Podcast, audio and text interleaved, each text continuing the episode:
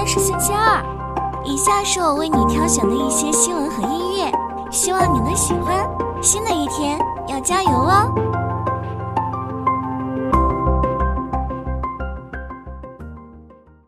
特斯拉近期发布了一项规模庞大的召回声明，将更新在美国销售的所有汽车。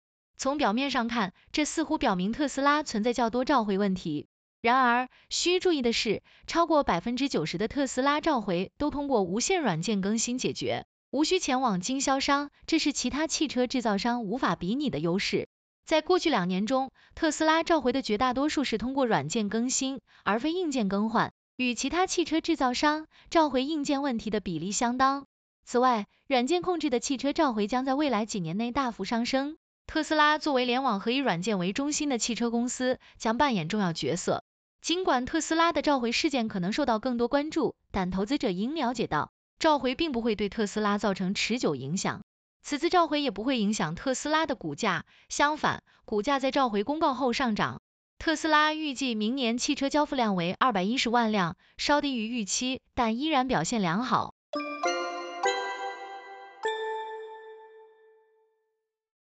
拼多多市值超越阿里后，有段子称阿里需要组织复盘、赋能等。而拼多多只需讨论降价和仅退款，拼多多的杀招已在电商行业收效显著，阿里和京东也开始跟进。近期，淘宝发布了新规，将在售后问题上引入拼多多的仅退款策略。卖家在过去的经营行为中，如果有差评或违规，可能在买家投诉时被平台判定退货退款。这一举措可能让卖家产生顾虑，因为此前拼多多的仅退款被认为偏袒消费者，引发冲突。然而，也有淘宝卖家对新规持乐观态度，认为淘宝的评价体系更贴近网络消费环境。拼多多的仅退款政策引发争议，甚至有人教如何搜寻低分店铺实现免费购物。如果同样的问题在淘宝上蔓延，可能会给淘宝的平台内容生态带来打击。阿里试图通过技术驱动和人工智能赋能来应对拼多多的竞争压力。淘宝进行了业务调整，但仍需保持自己的特色并进行二次创新。对于淘宝的卖家和消费者来说，能够切实感受到技术赋能可能需要更多的应用场景。对于仅退款规则的调整，淘宝的首要目标是稳定运行，而非追求销售额增长。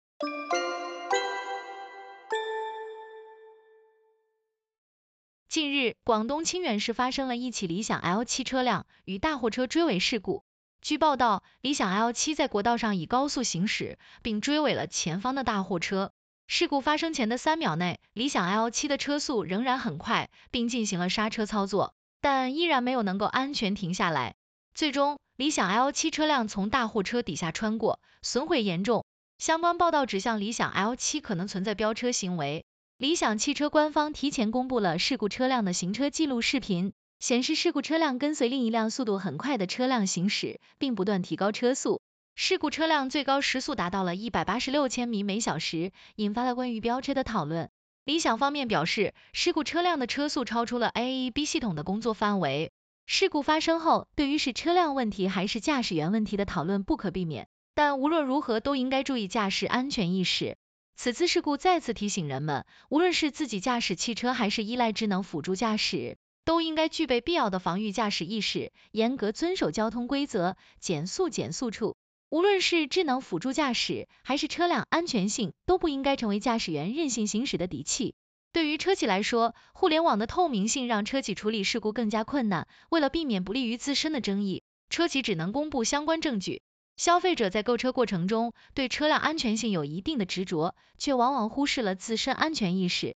智能辅助驾驶让人们容易放松安全意识，但辅助驾驶始终只是辅助，驾驶员不能分心。应该始终保持理智和危机意识。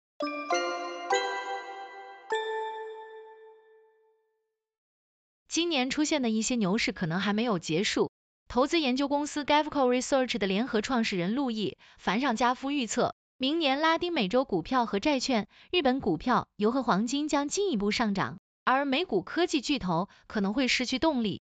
加夫指出，科技巨头的持股集中度已经很高，股价可能已经贵得不合理。加夫认为，如果美联储加息，这些资产可能陷入困境；如果市场普遍下跌，科技巨头股票可能下跌；如果美元走弱，黄金和印度股市有望受益。加夫还称，印度股市因强劲的经济增长前景吸引了投资者的目光，拉丁美洲股市也有进一步上涨的潜力。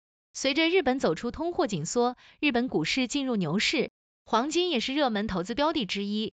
多种因素支撑着黄金的上涨，包括新兴市场对黄金的需求增加，以及金矿商产量增长放缓。专家预计，黄金将创下历史新高。